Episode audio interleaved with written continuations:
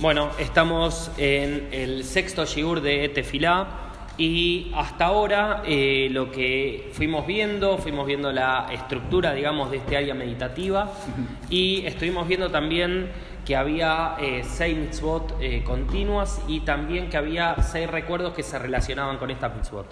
Lo que vamos a empezar ahora a ver es un poco cómo cada una de las partes, digamos, de este área, que está relacionada obviamente con una mitzvah, vamos a empezar a entender un poco más en profundidad qué significa esa mitzvah.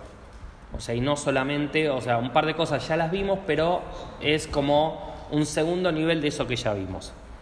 Entonces, rápidamente vamos a pegar un repaso de el cruce entre los lados, las mitzvot y los recuerdos. ¿Está?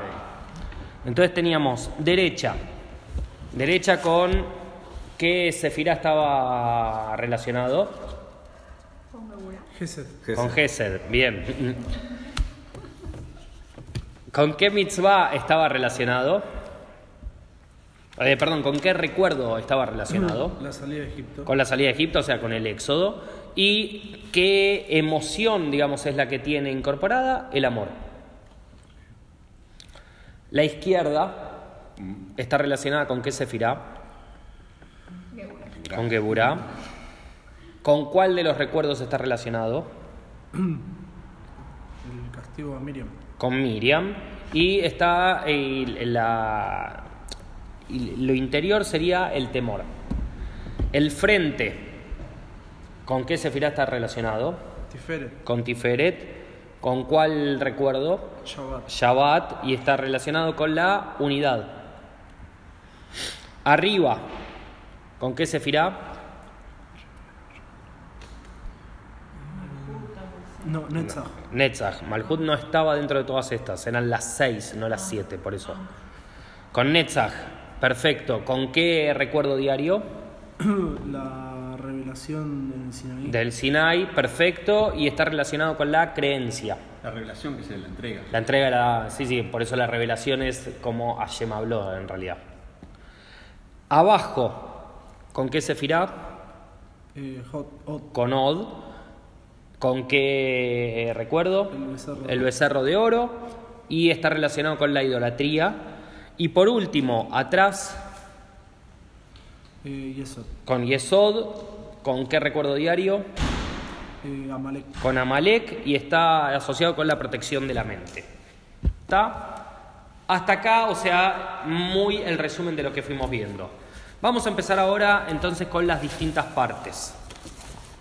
Arriba corresponde a qué mandamiento. Dijimos que teníamos seis mitzvot continuas y que el primero de todos, que era arriba, correspondía a uno de los mandamientos. Esto está en el cuarto shiur, a lo sumo de eh, que tuvimos. ¿Eh? No, arriba. Eso es abajo, muy bien. Arriba es creen en la unicidad. positivo. Entonces, arriba es el primer mandamiento de la Torah. ¿Cuál es el primer mandamiento de la Torah? Que Hashem es uno. O sea, el de, de los Aseret Ibrot. Yo soy Hashem, su Dios, quien lo sacó de Mitzrayim, o sea, etcétera, etcétera, etcétera. Ese es el primero de los diez mandamientos. ¿Está? La mitzvah, ¿cuál es acá? Creen en Hashem. Creer en Hashem, perfecto. ¿Qué significa creer en Hashem? Es infinito. es- No sé cómo podés. Tiene que ver con tres cosas. O tiene que ver con, más que nada, con las manifestaciones un poco de todo eso. Las tres cosas que tienen que ver es, uno, creer en la existencia de Hashem. Esa es la primera. Dos,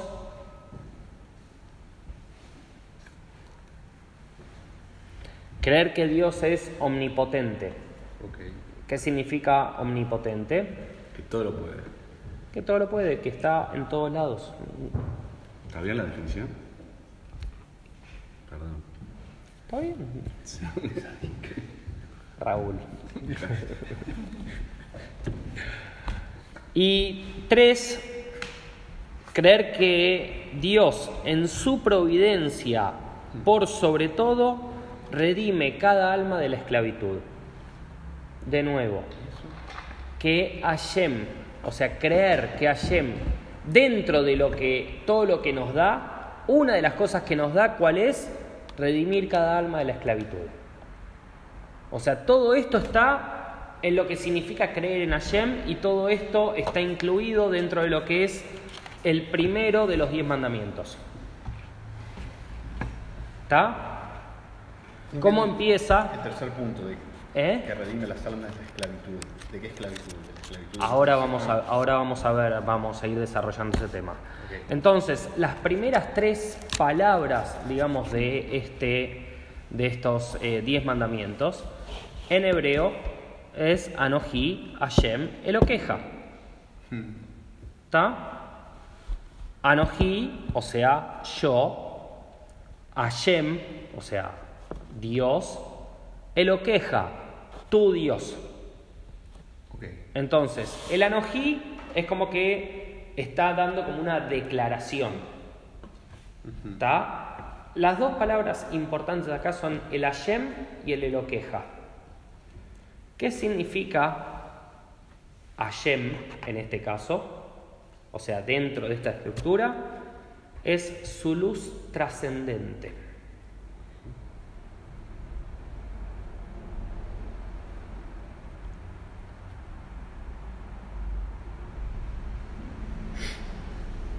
Y el Eloqueja es su luz inmanente.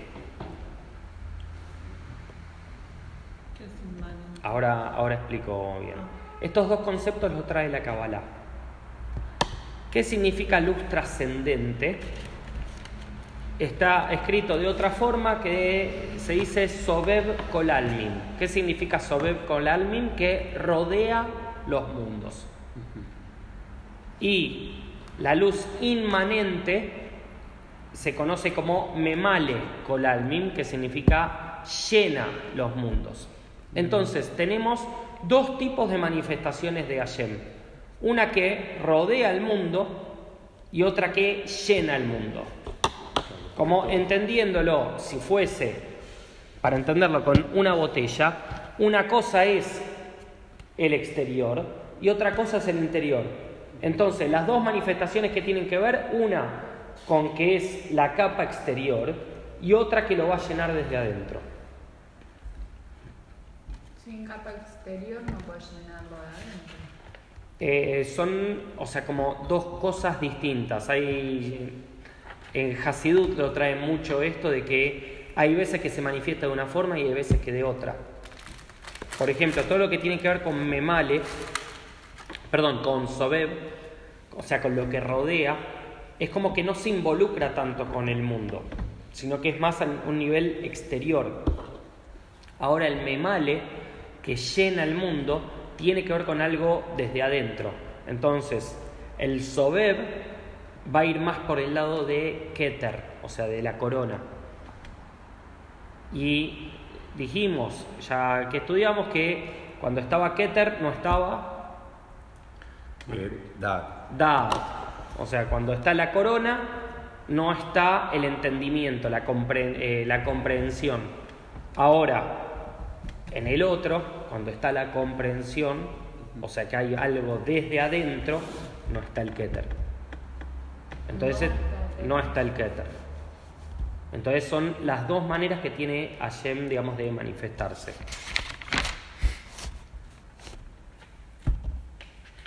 Ahora, nosotros dijimos, esta es la primera parte de esa mitzvah, que dijimos, Anoji Hashem me lo queja, ayer Zetija me o sea, que lo saqué de la tierra de Egipto. Para que la luz inmanente nos saque de Mitzrayim, la luz inmanente, ¿cuál era de las dos? Ahí adentro. La de adentro, perfecto. Para que esa nos pueda sacar de Mitzrayim, tiene que recibir de la luz trascendente. O sea, no puede haber un proceso, que es lo que nos está diciendo acá, sobre todo el primero de los Aseret Ayurot, de los diez mandamientos, que nosotros podemos tener un proceso interno, pero para que nos saquen del exilio, tiene que venir algo de afuera. O sea, no vamos a salir de nuestro Mitzrayim, no vamos a salir de nuestras limitaciones por nosotros solos. Va a haber algo de afuera que vamos a recibir esa luz desde afuera para que podamos hacer este proceso.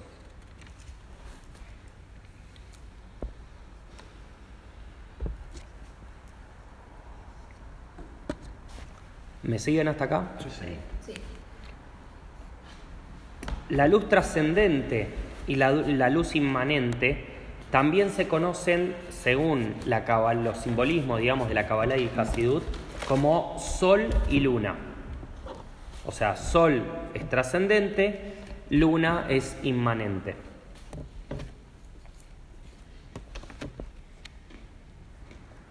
O sea, y ahí se ve como mucho mejor. ¿Por qué? Porque el sol brilla con luz propia. Y la luna, o sea, es un reflejo, tiene que recibir del sol, si no, no puede brillar por sí misma. Como muy romántico. El sol y la luna, nosotros ya que lo estudiamos y que ya lo saben, fueron creados uno de los días. ¿Qué día fueron creados? Tercero. ¿Quién da más? Yo cuarto. Cuarto. Bueno. Cuarto. Cuarto. Según los días de la semana que estuvimos viendo, ¿a qué sefirá corresponde el cuarto día?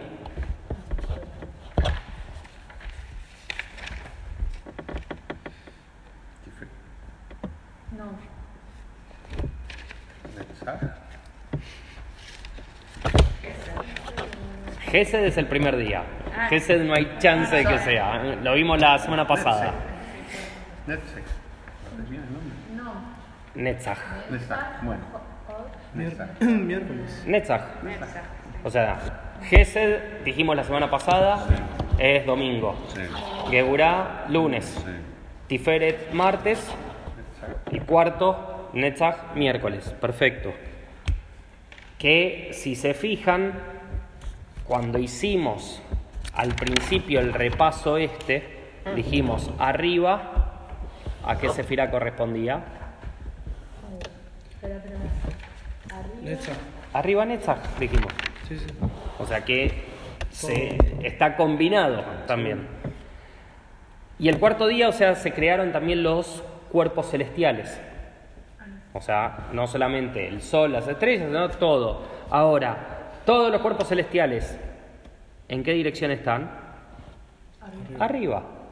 O sea, que es otra vez la de los diez mandamientos. O sea, está, sigue relacionado. Se crean la luna y las estrellas. Las estrellas, ¿quién, ¿quiénes son? Son las almas de Am Israel. Esto sale de Bereshit, cuando eh, Hashem le dice a Abraham, salí y mirá las estrellas, las estrellas van a ser como eh, todo tu pueblo, etcétera, etcétera. Entonces, el primer mandamiento, No, tu pueblo va a ser como las estrellas. sí, son las almas de Israel. No, vos dijiste las estrellas van a ser. El- el- el- me entendieron, no importa. Entonces, el primer mandamiento, la segunda parte que está hablando de Mitzrayim, Mitzrayim dijimos eran Meitzarim, que son Meitzarim, estrecheces o limitaciones, perfecto. Entonces, el primer mandamiento, ¿qué es lo que hace? El primer mandamiento es el que nos libera. O sea, porque es toda la declaración es que los liberé. Entonces ya el primer mandamiento, si nosotros lo aceptamos, Hashem, Él ya nos libera.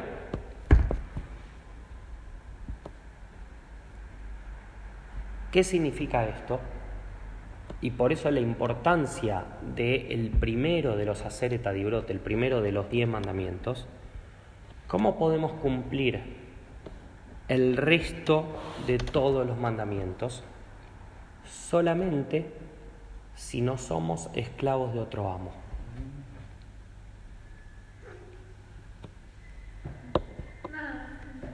O sea, si nosotros somos esclavos, o sea, de cualquier cosa, de cualquiera de estas limitaciones, no vamos a salir en Israel.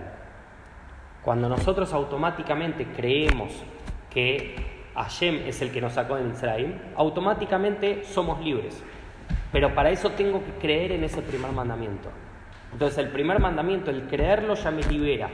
Por eso es de que lo que decíamos antes, la luz trascendente, Anoji, Hashem, o sea, yo soy Dios, eso es lo que le da luz a la luz inmanente, que es su Dios.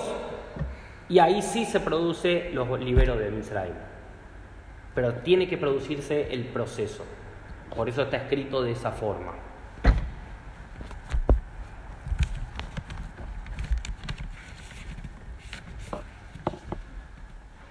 Volvamos ahora un cachito a Netzach, que era lo, lo que empezamos diciendo de este de el arriba, o sea, y estábamos relacionándolo. ¿Cuál es el sentimiento emocional que trae Netzach? Trae el sentimiento de confianza. Confianza en hebreo se dice bitajón. Seguridad. Confianza. En realidad es una mala traducción, bitajón. ¿Cómo es? Bi- bitajón. Bitajón. Bitajón.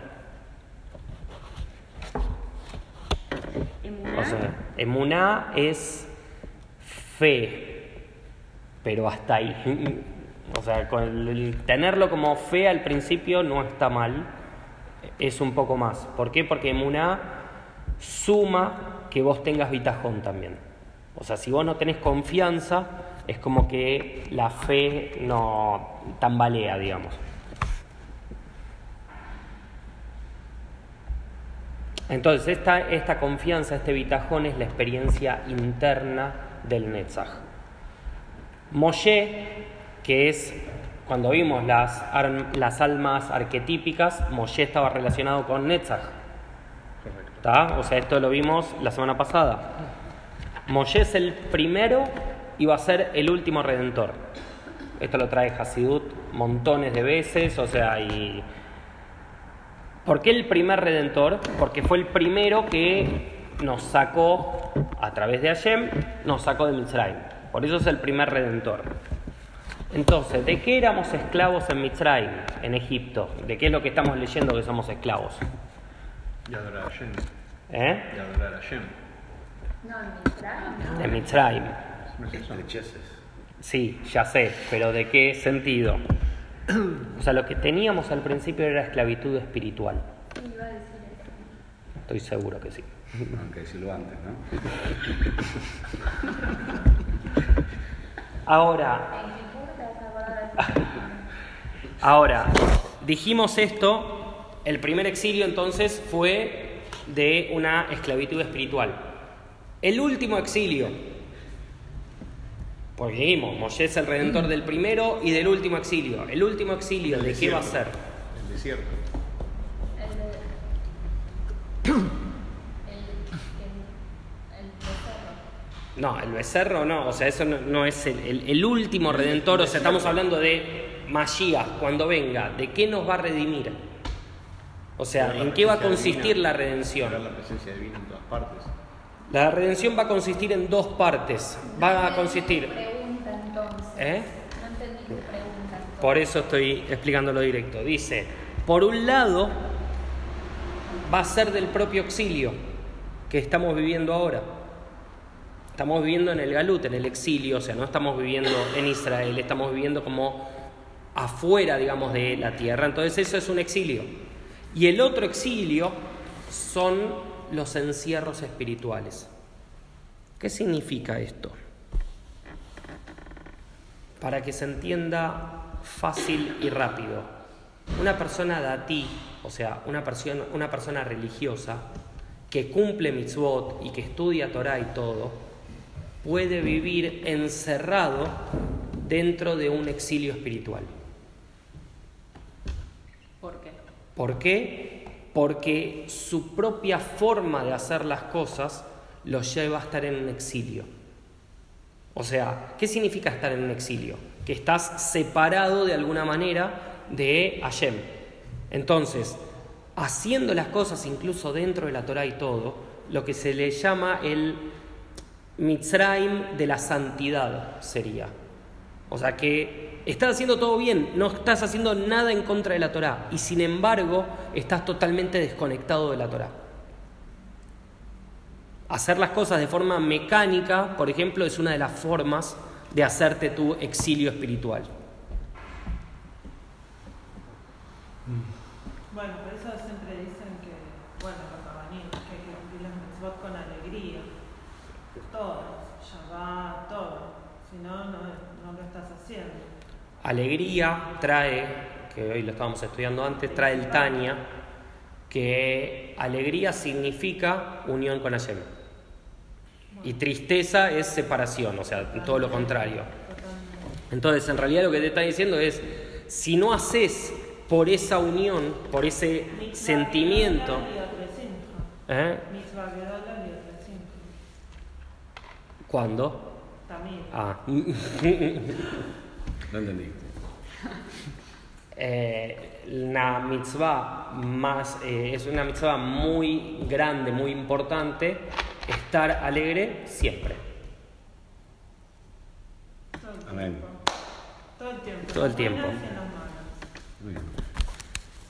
Bueno, entonces, lo que dice, volvemos ahora de nuevo al eh, primer mandamiento, dice, eh, eh, quien te sacó de la tierra de Egipto, dice, fuera de la casa de la esclavitud.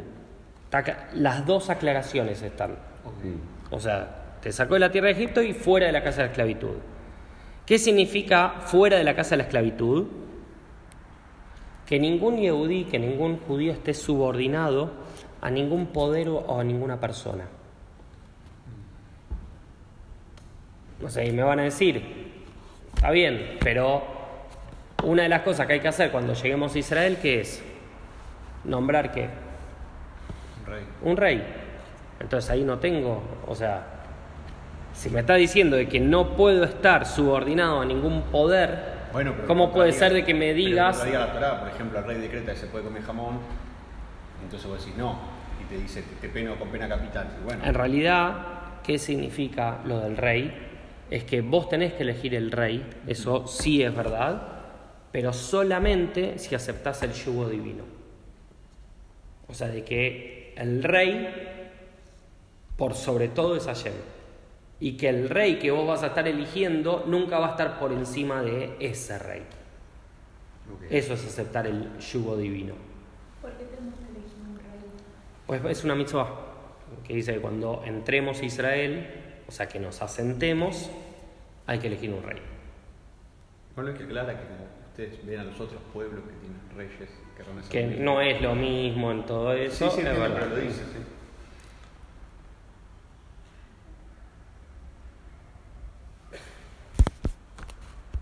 Entonces, la conciencia divina de arriba, ¿qué significa? O sea que estamos hablando al fin y al cabo de toda esta parte de la mitzvah, es todo esto de el arriba. Es no sentirnos nunca confinados o atrapados por nuestro estado actual del ser.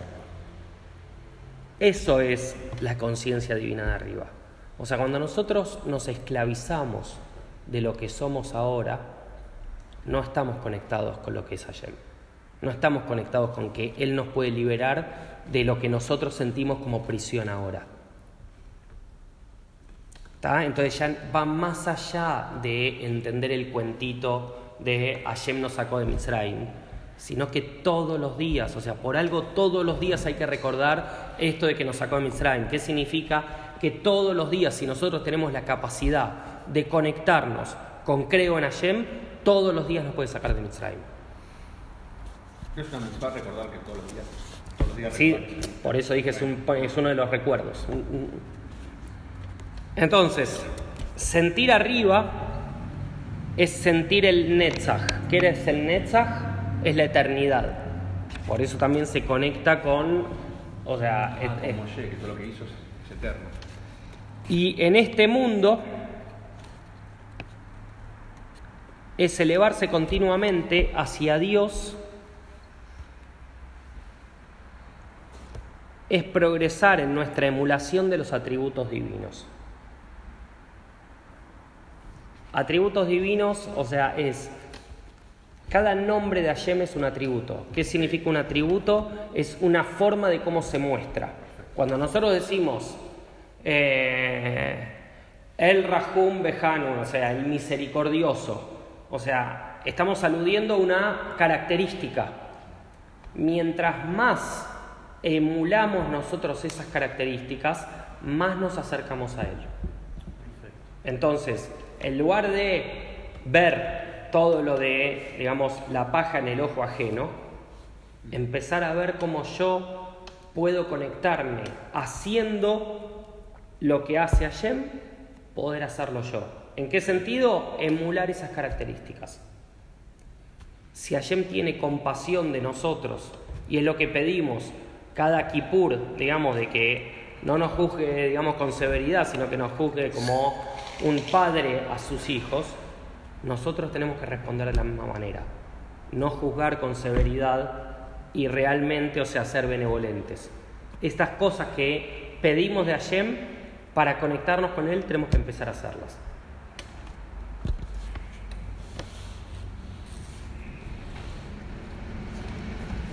Esta forma, digamos, de progresar y de emular estas eh, actitudes, estas, eh, eh, ¿cómo se llama?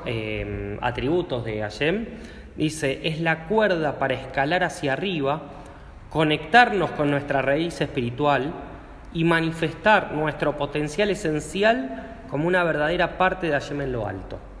¿Qué significa? Mientras más entiendo de que tengo que, no es compararme con Hashem, pero sí es estas cualidades que tiene, empezar a hacerlas parte de lo que soy, eso automáticamente me va a ir elevando.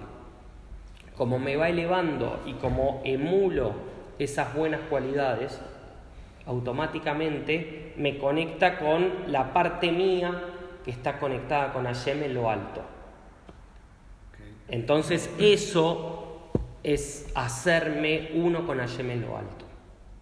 Y hacer que llegue la luz inmanente, digamos. Que en realidad se manifieste, que, o sea, que llegue la luz trascendente y se manifieste el inmanente. ¿Quedó claro todo lo que es esta primera parte, el primer mandamiento? ¿Está? Vamos con el segundo mandamiento. Segundo mandamiento, ¿cuál era? El de abajo. Yo igual, perdón. Para mí, si uno se libera de la esclavitud espiritual, o sea, con la confianza debería alcanzar. Pero bueno, no sé. Pero la, confianza... segunda esclavitud después de la confianza, ya está, porque ahí ya sos... No, la, como la segunda esclavitud después de la confianza. Claro, los encierros espirituales... No, porque vos tenés ahí, yo hablé de dos exilios. Sí. El primer exilio es el que nos sacaron. El segundo exilio es el que vivimos ahora más el que nos creamos nosotros. ¿Qué significa? El que vivimos ahora es porque no estamos en Israel, digamos. Eso es parte de lo que significa la Gola. ¿Qué significa Israel? Israel significa Yashar Kel, o sea, derecho a Shem. O sea, no es solamente estar en la tierra, sino es entender un estadio espiritual en el cual todo lo haces porque estás derecho en, dire- en dirección a Él. Eso es una parte de lo que significa el exilio. El otro exilio es que dentro de las cosas que vos haces, dentro de la Torah, o sea, y dentro de las mitzvot y todo, que estás encerrado porque no estás conectado.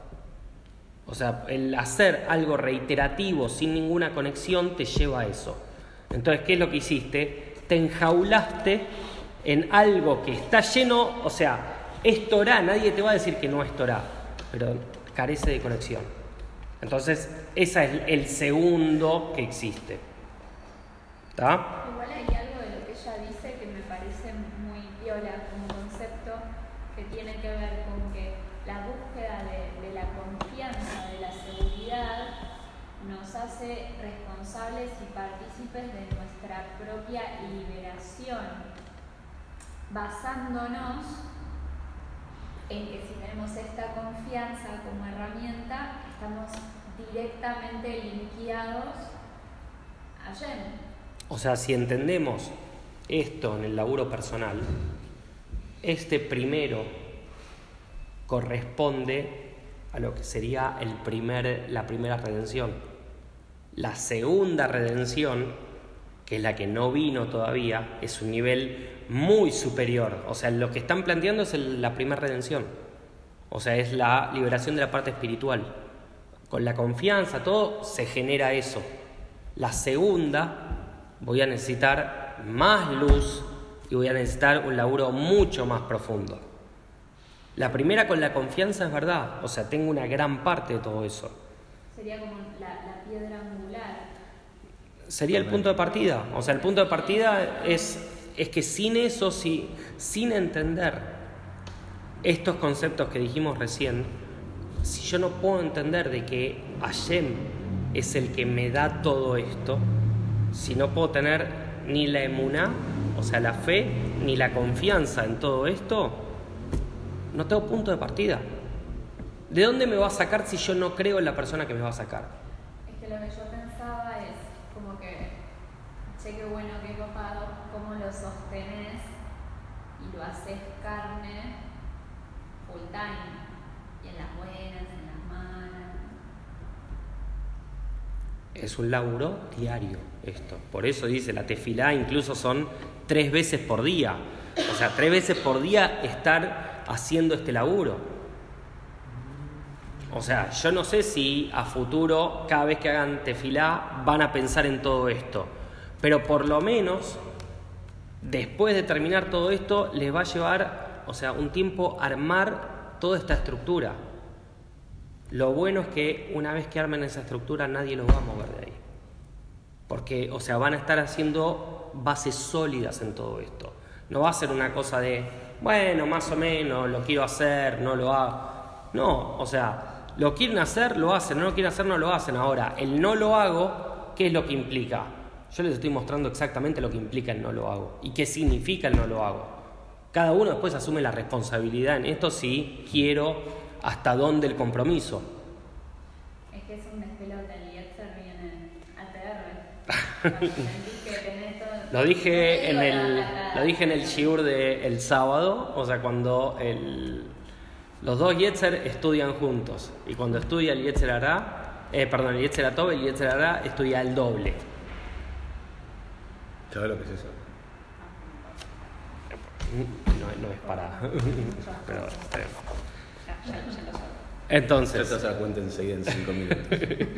Entonces, el segundo de los mandamientos, ¿cuál era? No tener otros dioses. No tener otros dioses. O sea que está ubicado en el área esta, ¿dónde? Abajo. O sea, ¿qué significa no tendrás otros dioses ante mí? Es no depositar nuestra fe en otros dioses. ¿Qué significa otros dioses? O sea, Hashem acá está asumiendo de que hay otros dioses. No dice no hay otros dioses. Dice hay. O sea, es una. O sea, hay que saber leer esto. O sea, ¿por qué? Porque siempre pensamos que era yo soy el único. No, no. Eso, el Ejad ya lo sabemos. Pero por debajo del Ejad hay otros dioses. ¿Qué es lo que está diciendo este mandamiento? No te conectes con eso. Otras ideologías. Lo que sea. O sea, puede ser un montón de cosas acá. Abri- Abrimos el abanico y hay para todos. ¿Qué significa entonces otros dioses? Significa causas mundanas, tanto naturales como aparentemente sobrenaturales. Es importante las palabras acá. eh. Sí. De nuevo.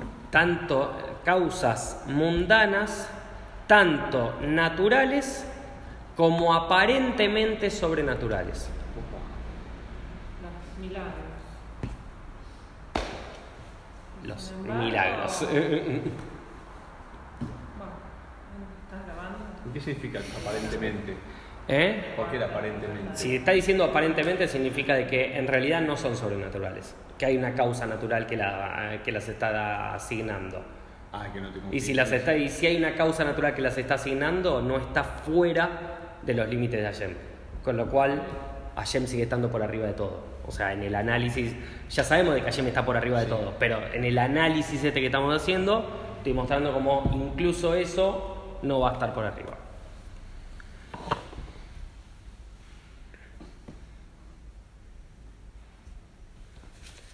Entonces, si yo entiendo que no tengo que tener, digamos, confianza en otros dioses, si elimino esa lealtad, entonces, decíamos, si elimino esa lealtad, o sea, ese creer en otros dioses, el yehudí, el judío se vuelve íntegro y cabal en su compromiso único y sincero con Dios. O sea, ¿qué significa esto? Cuando ya no soy leal a otros dioses, ya entiendo de que únicamente mi lealtad pasa por Hashem. Pero ¿y si primero reconoces a que sos leal a Hashem, ¿por qué de- No, vos primero reconoces a Dios como, como Dios. Ahora, ¿por qué viene el segundo mandamiento y te dice, no tendrás otros dioses? O sea, no si yo entendería de que el primero ya me está diciendo esto, no hay necesidad de que el- aparezca un segundo Pero mandamiento. esto no es cuando el Ramban, por ejemplo, dice que la gente se olvida que es Hashem el que pone las esferas en el, en el cielo y empiezan a lavar las esferas. Porque si vos crees en un, en un Dios que está por encima de todo, omnipotente, lo que venga por afuera es diferente. No, porque vo- vos estás creyendo en un Dios, ¿está? Lo que te está diciendo es, por Pero debajo es de mí, Él. es lo que decíamos antes. Está diciendo, por debajo de mí hay otros dioses. Está bien, pero son todos Y yo no bien. quiero que vos tengas confianza en otros dioses. Entonces, el primer mandamiento no cancela, no anula el segundo No, mandamiento. no. O sea, sino que lo complementa. Entonces, tengo un nivel que es Hashem por arriba de todo. El segundo nivel es no vas a tener otros dioses. O sea, porque más allá de entender de que todo viene de Hashem, tengo que entender de que hay un nivel de otros dioses que no tiene que ser parte mío. Tengo una pregunta polémica. Bueno, no sé si es polémica. Pero ¿por qué necesita Hashem recalcarnos, no convencernos, pero llamémosle Mm. recordarnos casi constantemente el hecho de no adorar otros dioses? ¿Qué le puede preocupar a él si él tiene todo, lo es todo? Si Él lo es todo. O sea, el tema de que en Él no, es en vos, no es en Él, ¿Pero por qué le preocupa? porque Él quiere lo mejor para vos. Entonces, agarre y te dice, el primer lo mandamiento... sugiere, no es como, ¿Eh? No lo sugiere, no es como. No, o sea, y por eso, y por eso claro, es el piso, por eso es el abajo del espacio meditativo. O sea, es, no vas a tener otros dioses, que significa que a otras cosas que te pueden llegar a parecer, vos no los vas a considerar un dios. Vos no vas a considerar un dios al sol, por ejemplo, porque sale. Estaba pensando en el dinero. El dinero es la, la más típica, digamos, de, todas esas. ¿Eh? Las idolatrías. Las idolatrías, digamos, por, en general de eso y de un montón de cosas más. No te está diciendo que no hay. Te está diciendo, vos no podés llamar a eso un Dios. ¿Por qué no usa la palabra falsos? ¿Por qué no dice falsos dioses? Porque para alguien pueden ser verdaderos. Para vos, Yehudí, no van a ser verdaderos. Ídolo quiere decir eso, igual, ¿eh? Falso Dios. Ah, mira. Bueno. Ah, interesante. trabaja en la Real Academia. Entonces, cuando yo me comporto de una manera opuesta, digamos, a esto y no voy en pos de otros dioses, estoy siendo íntegro con Hashem. Íntegro viene, eh, se llama mimut, o sea, de unido, viene también. Entonces, este, esta unión, digamos, que se llama temimut, se traduce como sinceridad. Sinceridad es la experiencia interna de la sefira que rige a toda esta parte, a la parte de abajo, que es la sefira de Od. Od, que era Facu. No,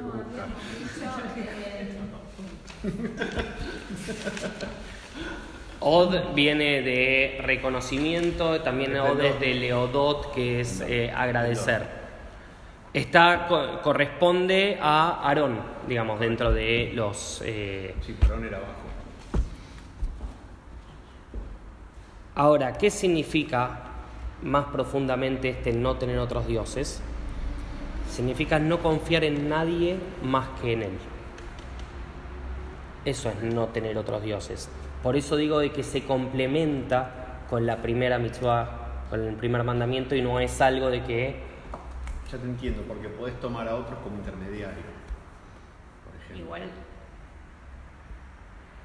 Intermediario puede ser otro tema, me parece. Ahora, dice, la mitzvah es abajo. Y ahora viene la parte complicada. ¿Por qué? Dice, porque abajo rectificado, o sea, si yo, si yo tomo abajo y entender que Hashem esté abajo, te dicen, ¿cómo? ¿Yo estoy por arriba de Hashem? No, no es lo que quiere decir. El abajo rectificado, por eso dice la palabra rectificado, implica que solo Hashem está debajo mío, él me sustenta y no puedo confiar en otro salvo en Él. ¿Qué significa todo esto? No es que yo estoy parado, lo aleino, o sea, Javi Shalom, o sea, arriba de Hashem, sino que mi base en donde me apoyo es Hashem. Eso es, no vas a tener otros dioses. Eso es, tengo confianza plena en Hashem.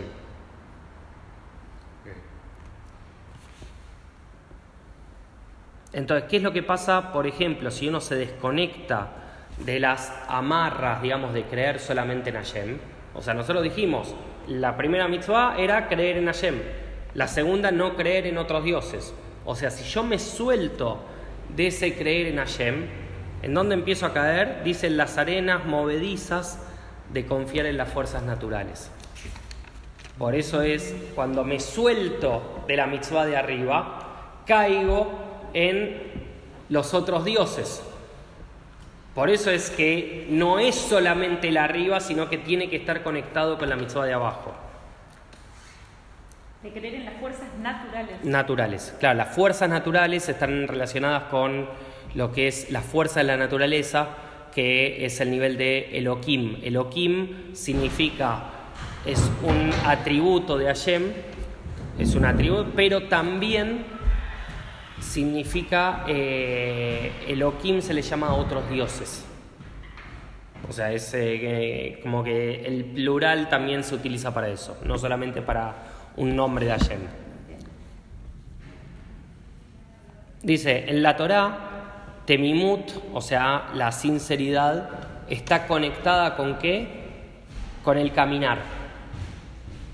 ¿Por qué? Está traído en Mishle, Mishle son eh, en castellano proverbios, en el 10.9 dice, el que camina con integridad anda con seguridad. O sea, como que el caminar y la integridad están relacionados entre sí. Dice, cuando caminamos, el sendero de la vida, dice, es en la tierra, es abajo, no es arriba, es abajo. Según la Kabbalah, dice, caminar está asociado a la pierna izquierda. Y la pierna izquierda, Segura. no, No, es. ya, ya tiran fruta, es buenísimo. La pierna izquierda es. Con el es Es primer- Od, la pierna izquierda, o sea, estamos hablando, o sea, esto lo, lo habíamos visto la vez pasada que dijimos en el pataje Liau, que está, que se lee antes de empezar Kabbalah Shabbat todos los eh, viernes an- eh, antes de Minjá, dice que ahí describe antropomórficamente la sefirot y al hombre, y dice, el brazo derecho es eh, Ges, el brazo izquierdo Geburah, el torso Tiferet, la pierna derecha Netzach, la pierna izquierda Od. Y ahí la peregrinación también, ¿no? Quizás. De-. No, ahora, ¿por qué dice de que el caminar está asociado, digamos, a Od? Dice porque controla el sentido del caminar. Nosotros dijimos siempre de que nosotros empezamos el primer paso es siempre con la derecha. Sí. Ok. Pero el control, miren, o sea, mírenlo gráficamente, párense y van a ver de que cuando ustedes avanzan el primer pie, o sea, empiezan con la derecha, el que está marcando el equilibrio, ¿quién es?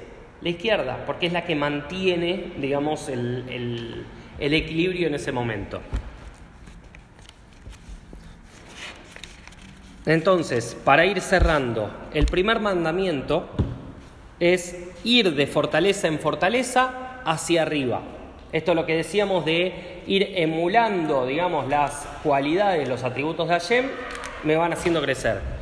El segundo mandamiento dice ir de fortaleza en fortaleza acá abajo, o sea, en este mundo. O sea, ¿por qué? Porque tengo que ir armando el camino de la Torá acá. Estos dos mandamientos implican un sentido del tiempo. Dice, junto con, la- con una conciencia de la coordenada del espacio arriba y abajo.